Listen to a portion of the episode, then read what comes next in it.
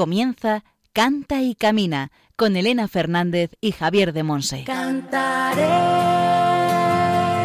tus maravillas, cantaré con todo mi amor, buscaré toda mi vida, alabarte Señor,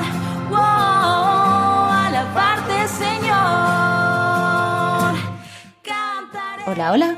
Bienvenidos al programa Cante Camina, el programa de Radio María, la emisora de la Virgen, orientado a formar discípulos misioneros del Señor en el ámbito de la música. Somos un programa de música en el que escuchamos buena música y enriquecemos nuestro saber y nuestra vida con formación y con testimonios de hermanos en la fe.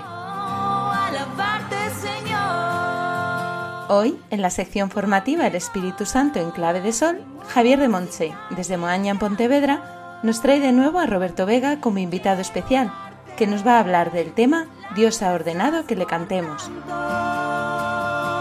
En la sección Testimonios del Camino, compartimos vida y fe con Lara González Herrán, joven conversa de 36 años que se define a sí misma como cordera rescatada. Y entre las distintas secciones, oraremos con canciones que van enriqueciendo nuestro corazón y nuestro repertorio. Hoy, con Fray Manuel Jesús Madueño, el Ministerio de Música Colombiano La Señal, Jesús Adrián Romero y el Padre Gonzalo Mazarrasa. Os recordamos el PDF que tenemos con un resumen de la formación de la primera temporada. Si queréis todavía nos lo podéis solicitar y os lo enviamos por correo electrónico. Después Juan Manuel González nos recuerda cómo podéis poneros en contacto con nosotros. Y al micrófono quien os habla, Elena Fernández, desde los estudios centrales de Radio María en Madrid. Comenzamos. Cantaré tus armonías,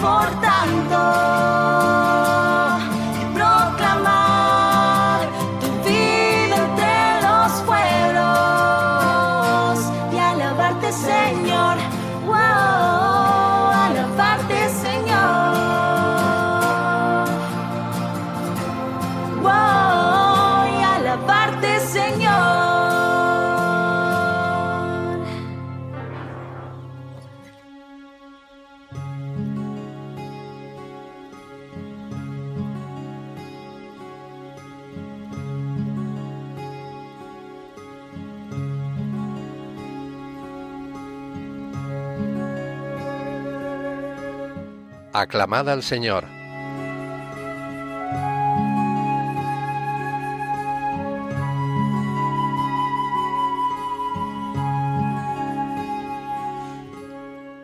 Señor, tú has sido nuestro refugio de generación en generación.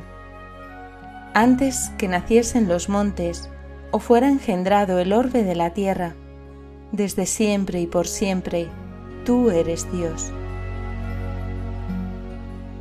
Salmo 90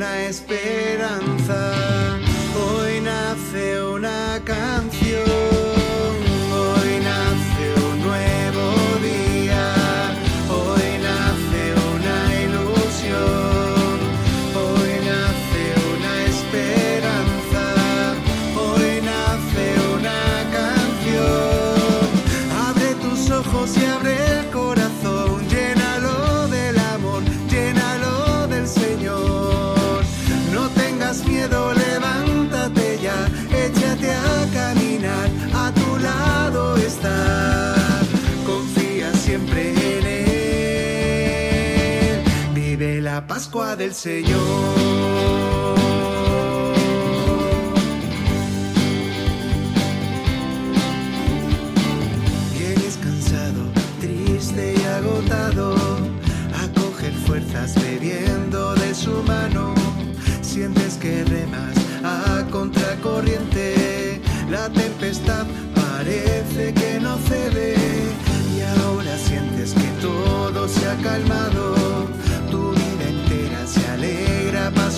Paso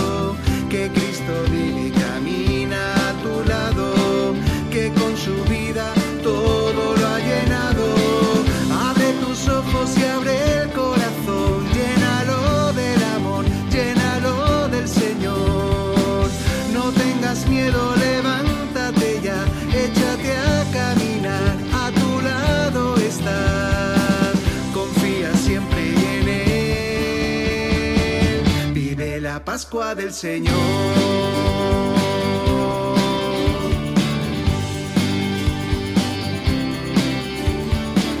Y como un niño por fin naces de nuevo, amas a todos amando hasta el extremo, dando tu vida como el grano de trigo, gritando fuerte que siempre está contigo.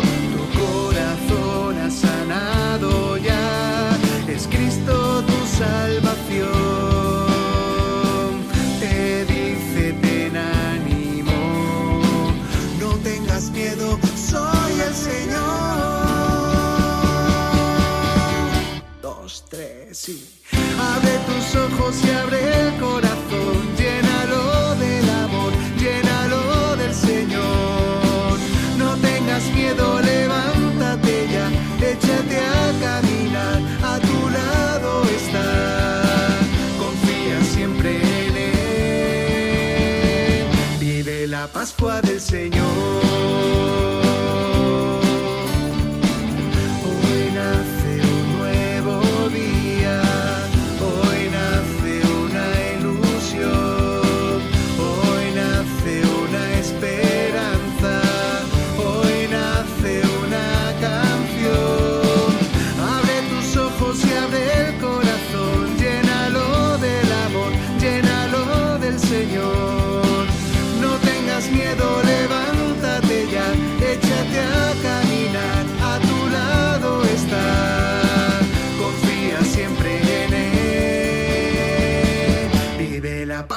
Del Señor,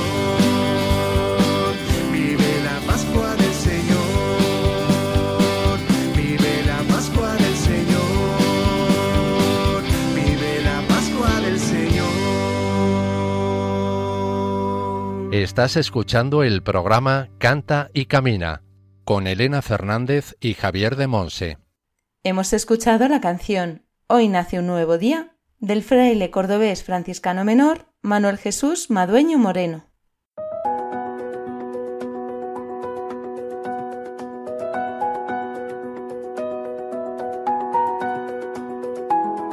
El Espíritu Santo en clave de sol.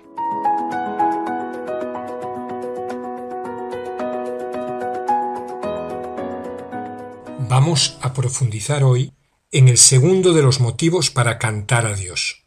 Gracias, Roberto, por acompañarnos nuevamente. Hoy vamos a continuar con estas reflexiones que estamos haciendo sobre por qué cantamos a Dios. Y la vez anterior comentamos que cantamos a Dios porque Él se goza cuando le cantamos.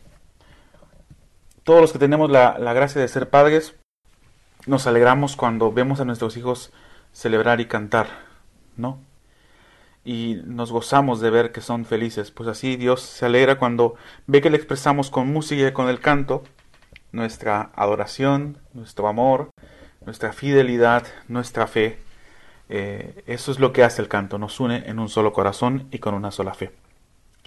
El siguiente motivo bíblico que os quiero compartir es un motivo bíblico que, que nos ayuda a entender también por qué es importante el canto y la música dentro de la celebración y dentro de nuestra relación con Dios. Y este motivo es que Dios ha ordenado que se le cante. Sí, tal como lo escuchas. Dios ha ordenado que se le cante. El libro del profeta Isaías 30:29 dice así: vosotros cantaréis como en la noche de santificar fiesta. Se os alegrará el corazón como el quien va con la flauta a entrar en el monte del Señor a la peña de Israel. Palabra de Dios. Eh, Dios está dando una instrucción muy directa de qué es lo que quiere cuando se suba al monte de su presencia. El monte de la presencia de Dios, o más bien los montes dentro de la historia de la salvación, son muy importantes. En los montes Dios revela su gloria, Dios revela algo especial siempre en los montes. La historia del pueblo de Israel con los montes es, es, es especial, está referenciada en muchísimas partes de la Biblia. Montes importantes dentro de la historia de la salvación. Monte Sinaí, Monte Oreb, donde Dios tiene estos encuentros importantes con, con Moisés para revelar también a su pueblo. Tenemos también el, el, monte de las bienaventuranzas, el monte Calvario, el monte Tabor, y en todos estos Dios se revela. Dios, de, Dios espera eh, mostrar algo especial porque el monte es una alusión a que Dios se va a manifestar y hacer algo importante. Y por eso Jerusalén, que está arriba en la montaña, por eso dice el Salmo, allá suben las tribus, qué alegría, vamos a la casa del Señor, porque allá suben las tribus, las tribus del Señor, porque a Jerusalén siempre se sube, porque en Jerusalén estaba el templo donde se manifiesta la presencia de Dios. Y en este versículo de la Biblia, Dios está ordenando que cuando se suba al monte de su presencia, al monte de Yahvé, dice que cantaréis eh, como en la noche de santificar la fiesta. Dios está invitando a su pueblo que subamos con cánticos y con celebración cuando nos acerquemos a su presencia y que lo hagamos con música, que lo hagamos cantando. Hay un versículo de la Biblia también que dice que Jesús eh, y la Sagrada Familia, o sea, Jesús junto con José y María, cada año subían a Jerusalén a celebrar las fiestas tradicionales, las fiestas del pueblo judío, a celebrar la Pascua. Sabemos que Jesús celebró las siete fiestas que tenían los pueblos judíos, la Biblia nos relata que Jesús subió a Jerusalén a celebrar esas fiestas. Y este versículo que habla de que José, eh, Jesús y María subían cada año a celebrar el templo, nos está diciendo que también que Jesús cantaba, porque en esas procesiones siempre iba adelante un par de flautistas con música, cantando y animando a la gente cuando se iban acercando a la presencia del Señor que estaba en ese monte. ¿Qué nos quiere decir esto? Que nosotros cuando peregrinamos hacia el templo, hacia la iglesia, en nuestra vida espiritual, cuando nos encaminamos a la presencia de Dios para orar, para cantarle, para celebrar la Eucaristía, en la liturgia, hagámoslo como lo dice el Señor, cantando para celebrar como en la noche y en las noches de fiesta importantes. Eh, muchas de esas fiestas tenían ciertos actos también por la, por la noche. Por ejemplo, eh, cuando eh, la Biblia dice que Jesús dijo, yo soy la luz del mundo, es porque en esos tiempos, por la noche, en ese tiempo de esa fiesta en la que está diciendo Jesús eso, por la noche se encendían unas antorchas en lo más alto de la muralla de Jerusalén. Y todo Jerusalén iluminaba tanto que la gente decía, Jerusalén es la luz del mundo. Y Jesús, en alusión a esto, dice, no, la luz del mundo soy yo, la que, la que brilla en las tinieblas, la que disipa toda la, oscuridad. El que, el que vence la oscuridad, el que vence el pecado soy yo. Yo soy la luz del mundo y el que camina conmigo no camina en tinieblas. Y, todo esto lo hace por, por, estas alusiones a las fiestas importantes de que se celebraban en los tiempos de Jesús.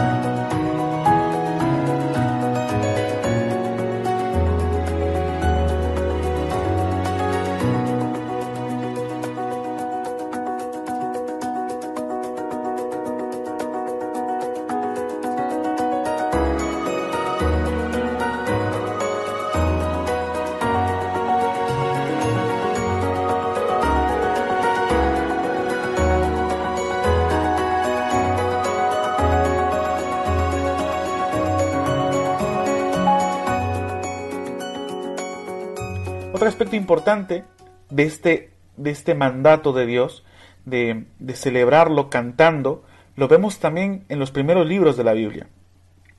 Debemos todo esto verlo desde la perspectiva del Pentateuco. Mirad, los primeros cinco libros de la Biblia, el Génesis, Éxodo, Levítico, Números y Deuteronomio, nos explican el orden que estableció o que discernió el pueblo de Israel que establecía Dios para entender al mundo, para entender la vida. El Génesis nos cuenta en su relato que todos los hombres tienen un origen. De hecho, eso significa la palabra Génesis, origen.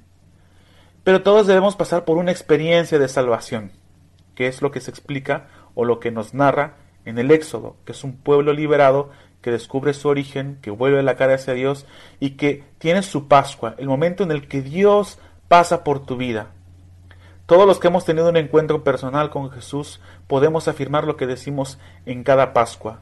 Cristo es nuestra Pascua. Él ha pasado en medio de nosotros y nos ha liberado. Nos ha abierto nuestro propio mar rojo y nos ha liberado de nuestra esclavitud, del pecado, de la tristeza, de la amargura. Nos transforma completamente y eso nos hace cantar. Si os fijáis en el libro de Éxodo, cuando el pueblo de Israel es liberado y son testigos de la obra de Dios, la reacción inmediata de ellos es cantar, porque les nace del corazón, más allá de cualquier mandato. Han visto la obra de Dios y se gozan y se alegran de, de lo que ha hecho su Señor en sus vidas. Seguido de esto, los siguientes libros, en Números, Levítico y Deuteronomio, la Biblia nos narra que Dios establece un orden. Ya hemos descubierto que tenemos un origen, Génesis, hemos tenido nuestra experiencia de salvación y hemos sido liberados, como nos dice el Éxodo, pero lo siguiente que Dios hace es que estos son mis mandamientos. Dios establece orden, les dice a los hombres cómo espera que se deben de comportar para vivir conforme a su voluntad. Y después de asignar este orden con los mandamientos, inmediatamente después los libros de números y de Deuteronomio explican cómo se organizaba el culto y la vida social. Pero lo más importante es que en números se explica que hay un pueblo específicamente, más bien una de las doce tribus, que sería la tribu de los levitas, quienes tendrían el encargo de dirigir en alabanza al pueblo de Israel y que tendrían que usar necesariamente la música para acompañar todas esas celebraciones que quedarían marcadas en esos libros.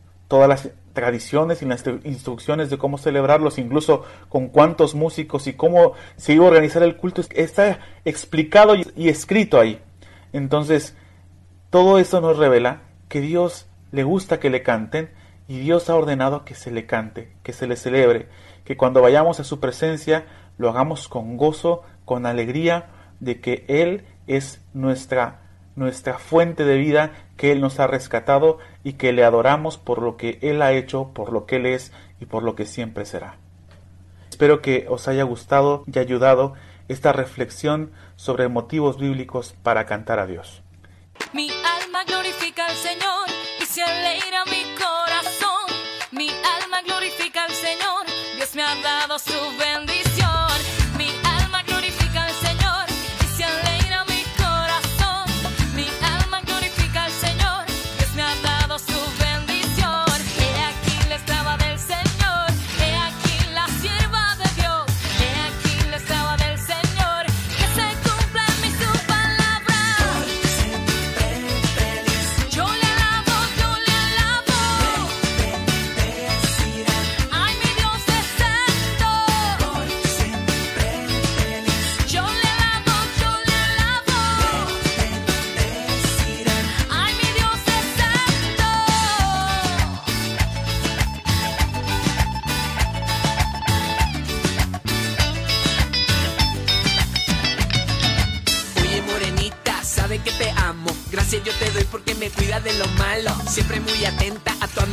Emociones. Estás dentro de mí como el aire en los pulmones. Si hay alguna duda, no voy a echar para atrás. De la mano con tu hijo yo la voy a vacilar. Y gozando con mi gente bacano. Y para el cielo, virgencita, nos vamos. hizo cosa grande por mí. Hoy mi espíritu está feliz. No hay soberbia de corazón, solo hambriento de su amor.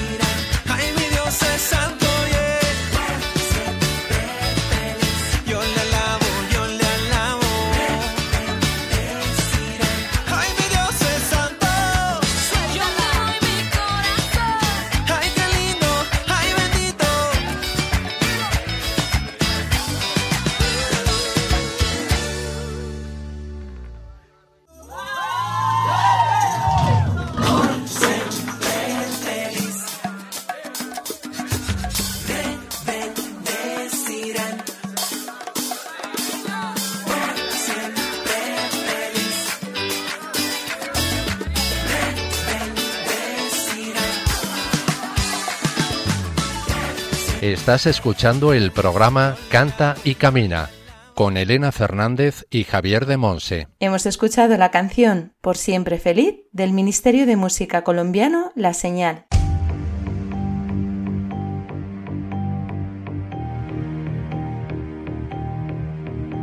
Testimonios del Camino.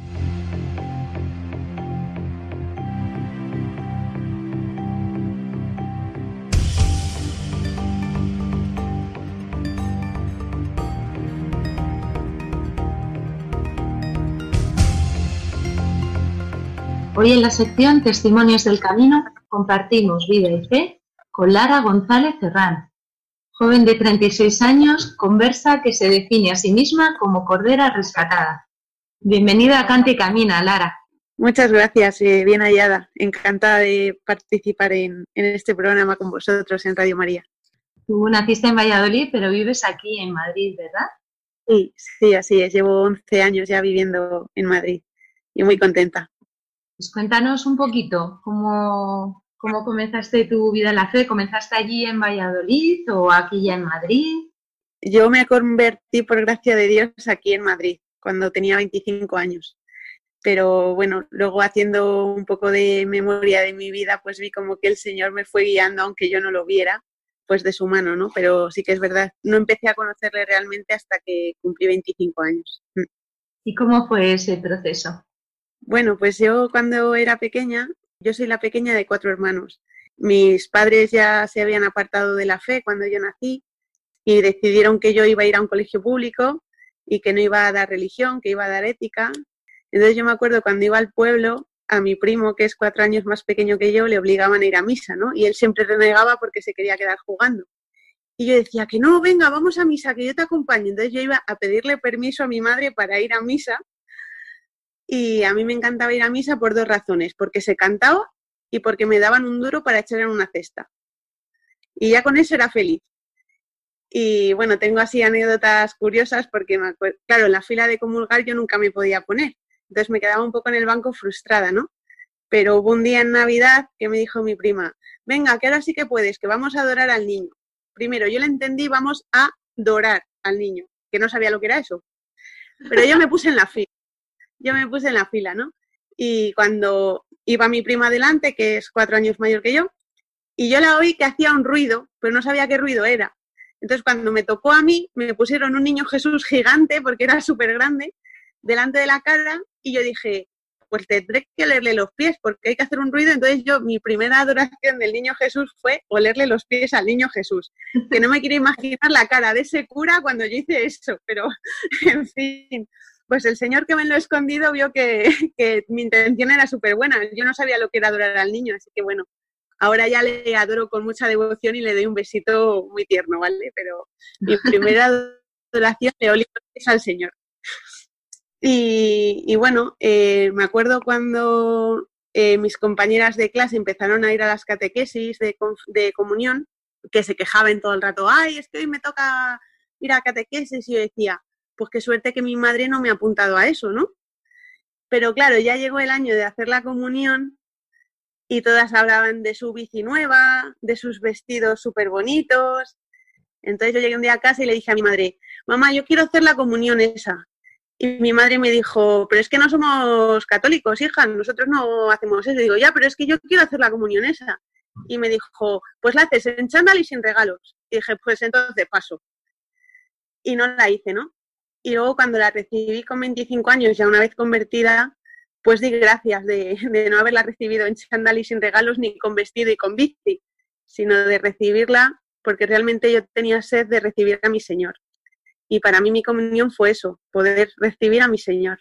No hubo fiesta, no hubo celebración, no... O sea, sí que me vestía así un poco guapa y tal, pero muy sencillo y muy centrado en que el protagonista de mi primera comunión no era yo, sino que era el Señor. Muy bonito. Y desde ese momento que no te dejaron hacer la comunión hasta los 25 años, ¿qué pasó? Pues durante ese tiempo yo fui ciudadana del mundo, pues una chica de, de mi mundo, pues con, con mis salidas eh, cuando era más adolescente, con mis novios. Siempre me ha gustado estudiar, me, aferraba un poco a los estudios, no era como mi válvula de escape estudiar. Y luego la música, siempre ha estado muy ligada a mí porque bueno, mis hermanos son bastante más mayores que yo y siempre me ponían música ochentera y tal. Y cuando tenía 14 o 15 años, en mi instituto el profesor de música quiso fundar un coro y yo como me acordaba del coro de las misas de cuando era pequeña, pues dije, pues yo me voy a apuntar. Y lo primero que nos dijo en la primera clase de coro, esto no es un coro de iglesia. Y entonces yo me frustré un poco, pero dije, bueno, le voy a dar una oportunidad. Y sí que es verdad que no eran nada canciones de iglesia, pero me lo pasaba muy bien, aprendí un montón de cosas, de, de tesituras, de cánones, de, de, distintas voces, y me lo pasaba súper bien, ¿no? la música también era un poco mi válvula de escape, cuando estaba triste cantaba, cuando estaba contenta cantaba, era como que siempre tenía una excusa para cantar, ¿no? Y nada, pues fui pasando mi vida, toda la adolescencia, el instituto, pues como una chica normal y corriente que no conocía a Dios, intentando sobrevivir en el mundo como buenamente podía, pero sintiéndome en el interior muy infeliz, ¿no? Como que había algo que me faltaba y que nunca conseguía encontrar, porque intentaba llenar ese vacío de infelicidad pues con cosas materiales o con cosas de, afectivas, intentando buscar el cariño de otras personas, pero al final siempre me quedaba ese vacío que solo el Señor puede llenar, ¿no? Y hasta que no conocía al Señor, pues no me di cuenta de que, de que hay un hueco de mi corazón que solo Él puede llenar. ¿Y cuándo ocurrió eso? Y, pues en octubre del 2008 tuve que ir al funeral del hermano de un amigo y decía, jolín, qué rollo, tengo que ir a la iglesia, al funeral de mi hermano. Y por solidaridad con él dijimos, va, te acompañamos. Y además era un funeral de los de cuerpo presente, no la misa de al mes ni nada, no, funeral, funeral estábamos sentados como al final del banco, de, o sea, de toda la bancada de la iglesia, en el último. Y de repente mi amigo, al que se le había muerto el hermano, dijo que me voy a fumar un cigarro y se salió a mitad de la misa. Entonces yo no lo entendía, porque yo cuando había ido a misa de pequeña me quedaba desde el principio hasta el final, no entendía que uno se podía salir a mitad de misa. Y el otro amigo que nos acompañaba se salió con él, ¿no? Entonces yo me quedé sola en el banco, el cura estaba hablando, creo que era el momento de la humilía, y yo lo único que veía era que yo estaba sola en el banco y me lo repetía mucho en mi cabeza. ¿Qué haces aquí tú sola, sola en el banco, tú sola? Entonces escuché una voz en mi corazón y fue una voz en mi corazón porque no me entró por el oído, o sea, fue algo en mi interior que me dijo, no estás sola, yo estoy contigo. Y entré en shock porque es como, perdona, ¿quién me ha hablado? ¿Qué me está pasando? ¿no? Yo no dije nada, me callé, seguí con mi vida normal, se terminó la misa, nos volvimos para casa. Esto fue un jueves y el domingo yo estaba limpiando mi casa y de repente oí las, las campanas de la iglesia que llamaban a misa, ¿no? Y yo dejé de hacer lo que estaba haciendo y me fui a misa. Y empecé a ir a misa todos los domingos. Luego me enteré que en los domingos había cuatro misas en mi parroquia, empecé a ir a las cuatro. Porque como cada una la celebraba un cura, cada uno explicaba el Evangelio un poco pues en lo que más se, le llamaba la atención, ¿no? O a lo mejor explicaba la primera lectura o algo así. Entonces iba a cuatro misas todos los domingos, que ya mis amigos de la parroquia me empezaron a decir, Clara, con que vayas a una, vale. Y yo decía, es que llevo muchos años de retraso, me tengo que enterar de todo. y bueno, no, no podía comulgar, evidentemente. Y ya cuando llegó Epifanía, pues había un cura jovencito en mi parroquia que me, me daba así como más, se me hacía como más cercano, ¿no? Para hablar con él. Y me acerqué y dije, oye, mira, que es que yo tengo 25 años y no he hecho la comunión, a ver si esto tiene arreglo. Y me dice, pues justo ahora hay unas eh, catequesis para jóvenes y adultos. Entonces yo pensé, ay, qué bien, que no soy yo la única que, que está sin comulgar siendo tan mayor, ¿no? Que, que hay solución para esto. Claro, yo tenía el concepto de catequesis para recibir la comunión. Y eran catequesis del camino, del camino neocatecumenal. Entonces, nada, pues hice las catequesis y al final de las catequesis hice mi primera confesión, que también fue un paripé porque estuve tres horas llorando antes, preparándola, me llevé toda, toda apuntada en un folio, pensando que no iba a haber perdón para todos los pecados que yo había hecho en 25 años. Y el sacerdote que me confesó cogió el papel, cuando ya terminé de leérselo todo, me lo rompió en mil trocitos y me dijo, esto es lo que hace Dios con tus pecados. Y entonces ya mi llanto se convirtió en llanto de alegría de decir que para mí también había salvación, que a mí el Señor también me perdona, ¿no? Entonces ya era como súper alegría, ya no podía parar de sonreír. Y luego hice la comunión, como ya contaba antes, así muy, muy en la discreción, muy centrado todo en el Señor. Y empecé a ir al coro de la iglesia. Conocí a grupos de jóvenes de la parroquia y hubo uno que me dijo, tenemos un coro, ¿te quieres venir a cantar con nosotros? Y tal. Y dije, bueno, como yo ya había estado en un coro como cinco o seis años, pues dije, pues otra vez volver al coro. Y esta vez sí que eran canciones de iglesia. Entonces, fenomenal. Al principio no me sabía ninguna y luego poco a poco pues ya me fui sabiendo más. Y muy bien, pues viviéndolo todo desde la novedad, de, con ojos de niño, ¿no? Me ha parecido precioso que te acuerdas perfectamente, ¿verdad? Del momento en que te encontraste con el Señor. Me ha recordado el Evangelio en que San Juan, ¿no? Se acuerda perfectamente de la hora y del día en que se encontró con Jesús a la orilla del río Jordán y Jesús le dice, venid y veréis. Y contigo hizo Yo- eso, ¿verdad? Y exactamente el día del calendario no lo sé. Sé que era a finales de octubre y sé que era un jueves, pero no te sé decir, sé que era por la tarde también, pero no te puedo decir la hora exacta. Sí que conozco gente que sí que pues fue tal día a tal hora. Yo no, no soy tan precisa con eso, pero sí que recuerdo que era un jueves. Recuerdo que fue en la parroquia de, de Santo Domingo de Silos, en Pinto. Y sí que me acuerdo perfectamente luego del domingo siguiente, las campanas, todo. Sí, sí, lo tengo muy... Es una experiencia de vida tan fuerte que aunque pase el tiempo no se me olvida. Yo tengo la grandísima suerte de haberme convertido porque el Señor me ha hablado al corazón. Hay gente que se convierte pues o por tradición familiar o porque tiene un encuentro de otra manera, pero que no ha oído realmente el agua del Señor dentro de sí, ¿no?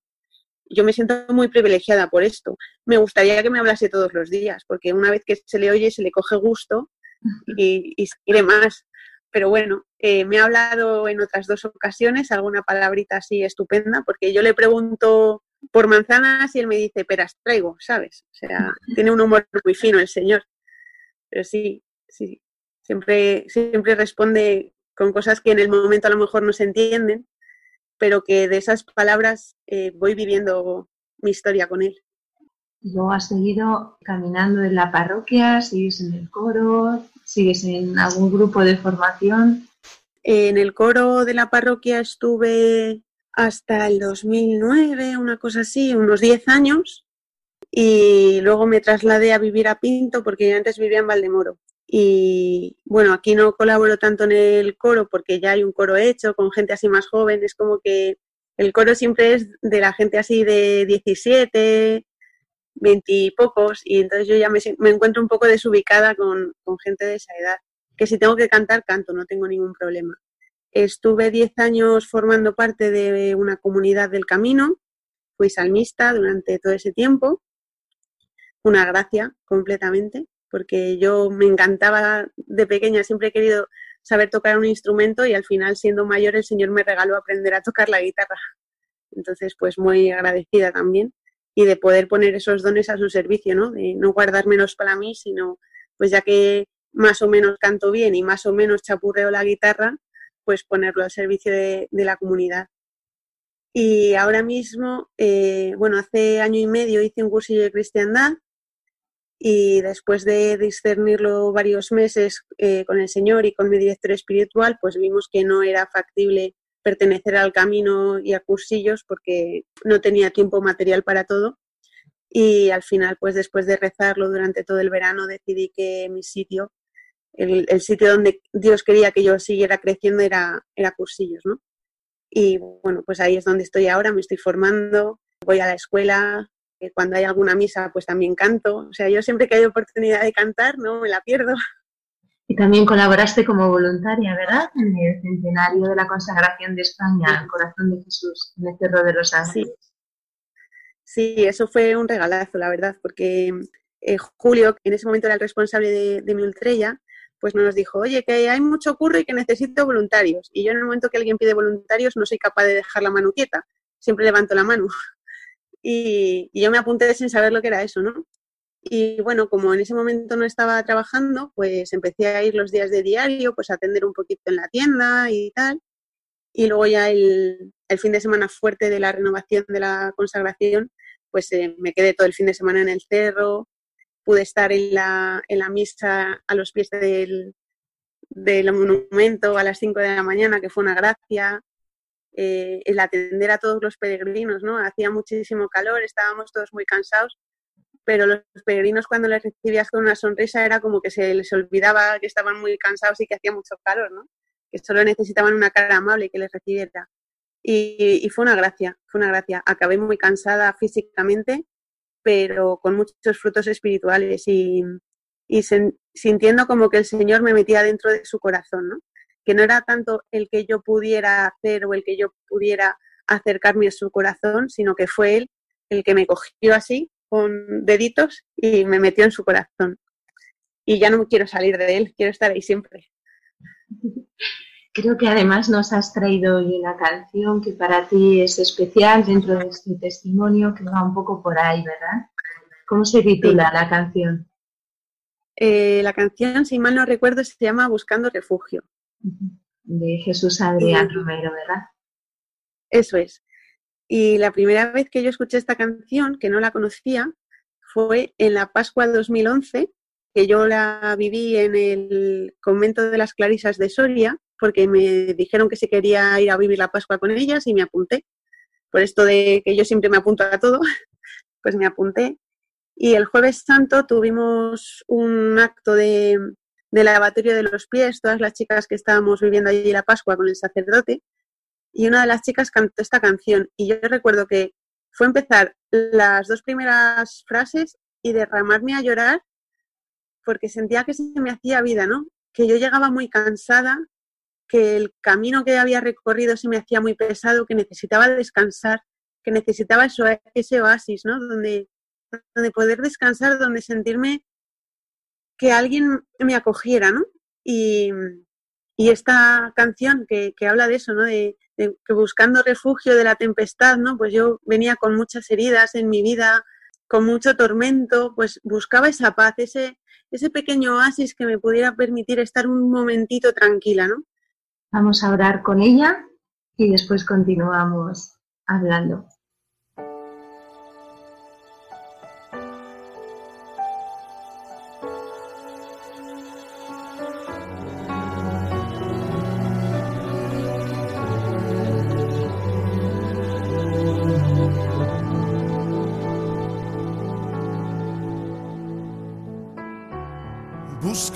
Salida de la tempestad, buscando refugio me vine a encontrar con un paraíso, con una ciudad inimaginable te voy a contar. Llegué muy cansado y sin fuerzas en mí. Pensaba que ya no podía resistir. Quería tan solo una tregua tomar. Por solo un momento quería descansar. Y me recibió un hombre incomparable.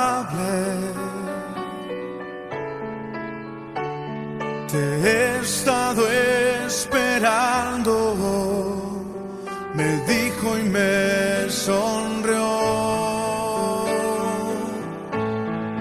Y me llevó a un río cristalino.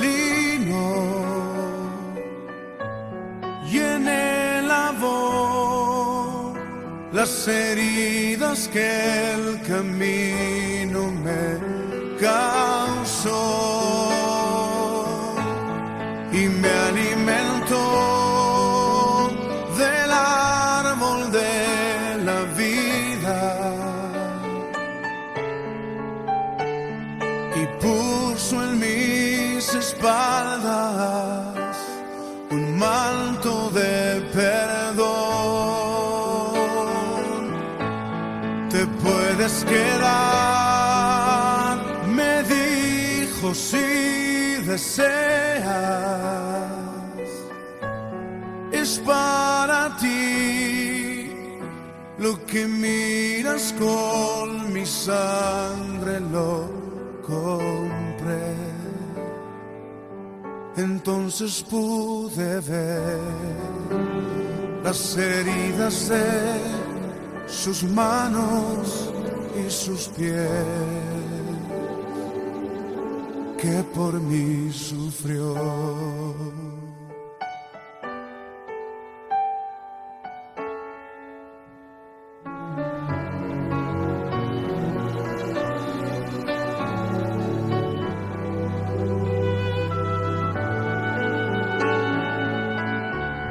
Buscando salida de la tempestad, buscando refugio me vine a encontrar con un paraíso, con una ciudad inimaginable, te voy a contar.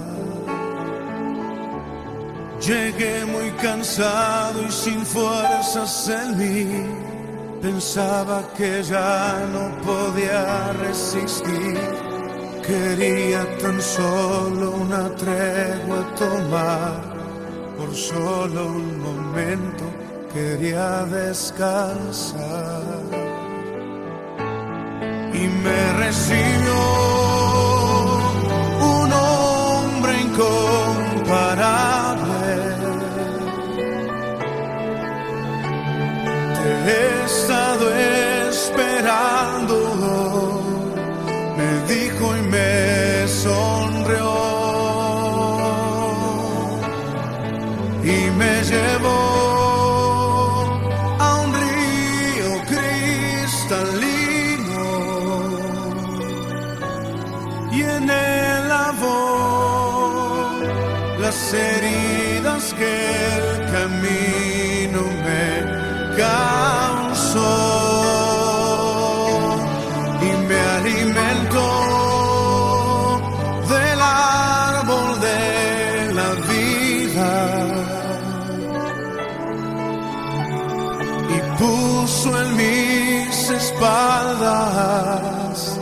un manto de perdón.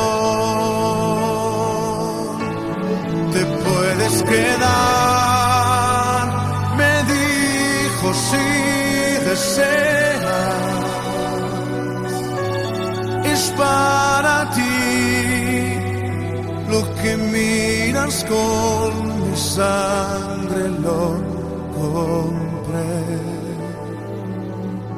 entonces pude ver las heridas de sus manos y sus pies.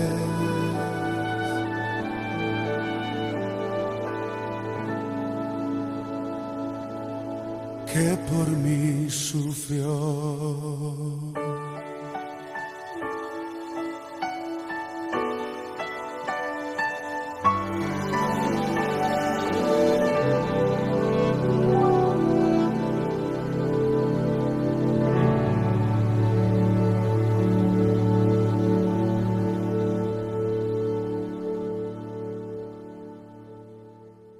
Para ti, Lara.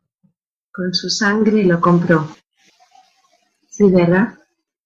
Cada vez que, la escucho no, no puedo evitar que se me caiga la lagrimilla porque podría ir desgranando cada frase de la canción porque es la historia de mi vida, ¿no? Porque yo iba buscando refugio porque estaba muy cansada del camino y solo buscaba un momento para descansar, ¿no? Y me recibió y me dijo que me estaba esperando, ¿no? Y realmente lo sentí así, esa mirada y esa sonrisa del Señor, que durante 25 años me estuvo esperando y estuvo pues esperando ese momento concreto para hacerse el encontradizo conmigo, ¿no?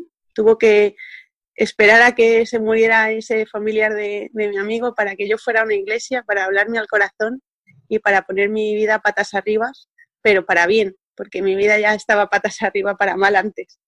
Entonces, lavó mis heridas y me puso un manto de perdón porque, pues eso, pude confesarme por primera vez con 25 años y sentir verdaderamente el alivio de, su perdón misericordioso y me alimentó del árbol de la vida, me alimentó con su mismo cuerpo y con su misma sangre, ¿no?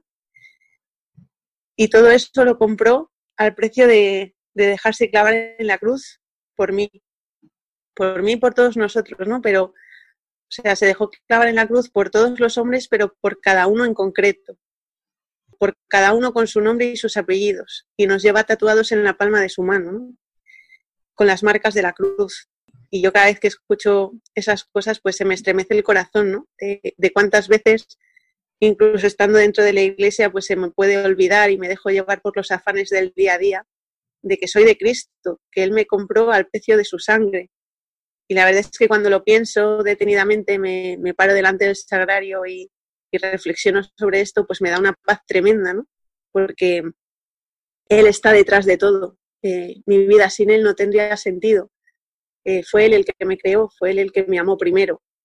Y ante todo esto, pues yo solo puedo devolverle amor, que muchas veces, pues por nuestra libertad o por nuestra inclinación o nuestro pecado original, pues se nos olvida, ¿no? Y, y nos dejamos enredar por, por, el mundo, por los afanes o por los afectos, pero que el corazón de cada persona solo descansa en el corazón del Señor.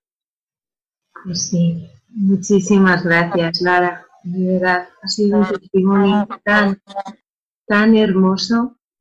Las gracias al Señor, que es el que obra todo y es el director de orquesta de, de la vida de todos y gracias a él, ¿no? Yo simplemente cuento lo que, lo que el Señor ha hecho con mi vida, lo que sigue haciendo y lo que espero que siga haciendo muchos años porque no, no quiero que me suelte de su mano, porque de verdad he encontrado con mucho lo mejor y aunque la vida no está exenta de cruces y de sufrimientos porque seguimos al crucificado, de su mano siempre todo es mejor. Entonces, bueno, si, si, mi testimonio o si mis palabras pueden ayudar a otros a que se encuentren con el Señor o a que renueven su, su compromiso, su alianza con el Señor, pues gloria a Dios. Amén, amén, gloria a Dios. Pues muchísimas gracias, de verdad, Lara, y, y gloria Señor por tu precioso testimonio. Hemos compartido vida y fe en Testimonios del Camino con Lara González Terrán, joven madrileña de adopción de 36 años, conversa y que se define a sí misma como una corderilla rescatada por el Señor y que ha vuelto al redil. Muchísimas gracias, Lara, por haber estado con nosotros en Cante Camina y por tu precioso testimonio, de verdad. Muchísimas gracias. Gracias a vosotros, un placer. Que Dios te bendiga.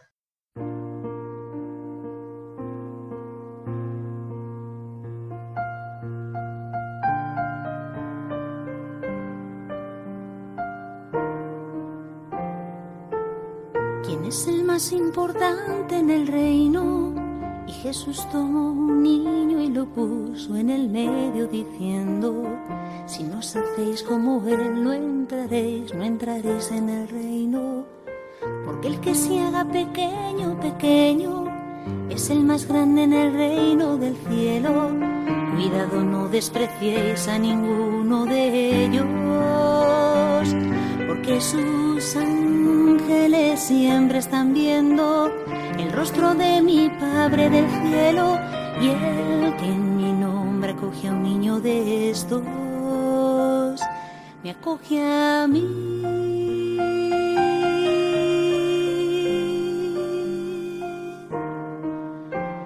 ¿Qué os parece? Un hombre tenía cien ovejas y una se le perdió. Dejó las noventa y nueve y la buscó. Y cuando la encontró, se alegró más por ella que por las demás. Lo mismo vuestro Padre Celestial no quiere perder ninguno de estos pequeños. ¿Quién es el más importante en el reino? Que se haga pequeño. Estás escuchando el programa Canta y Camina con Elena Fernández y Javier de Monse. Hemos escuchado la canción ¿Quién es el más importante? del sacerdote madrileño Gonzalo Mazarrasa, interpretada por la Fraternidad Seglar en el Corazón de Cristo. Puedes mandarnos tus preguntas y dudas por distintos medios. Por mail a cantaycamina@radiomaria.es, dejando un mensaje en nuestro contestador 91 153 85 70 y siguiendo las indicaciones y por correo a Paseo de Lanceros 2, primera planta, 28024, Madrid.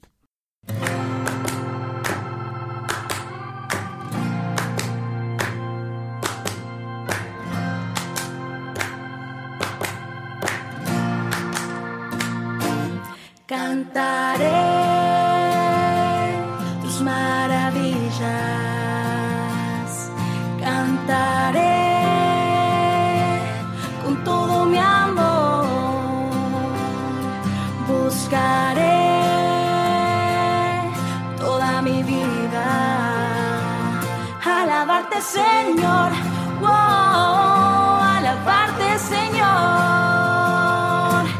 Terminamos nuestro programa Cante Camina.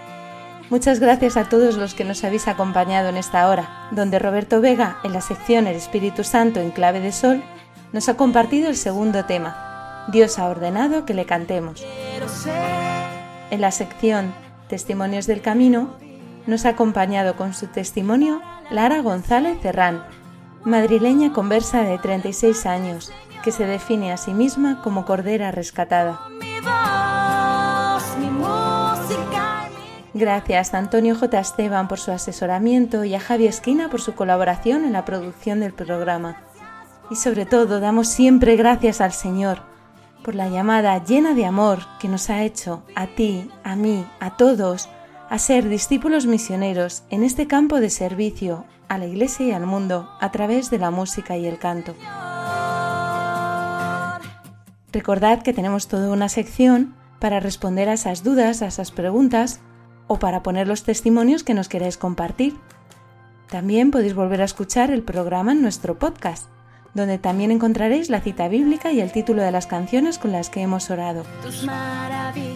Podéis seguirnos en las redes sociales con el nombre de Cante Camina, en Facebook, Instagram y Twitter. Os esperamos dentro de 15 días en una nueva edición de Cante Camina. Un abrazo a todos y que Dios os bendiga.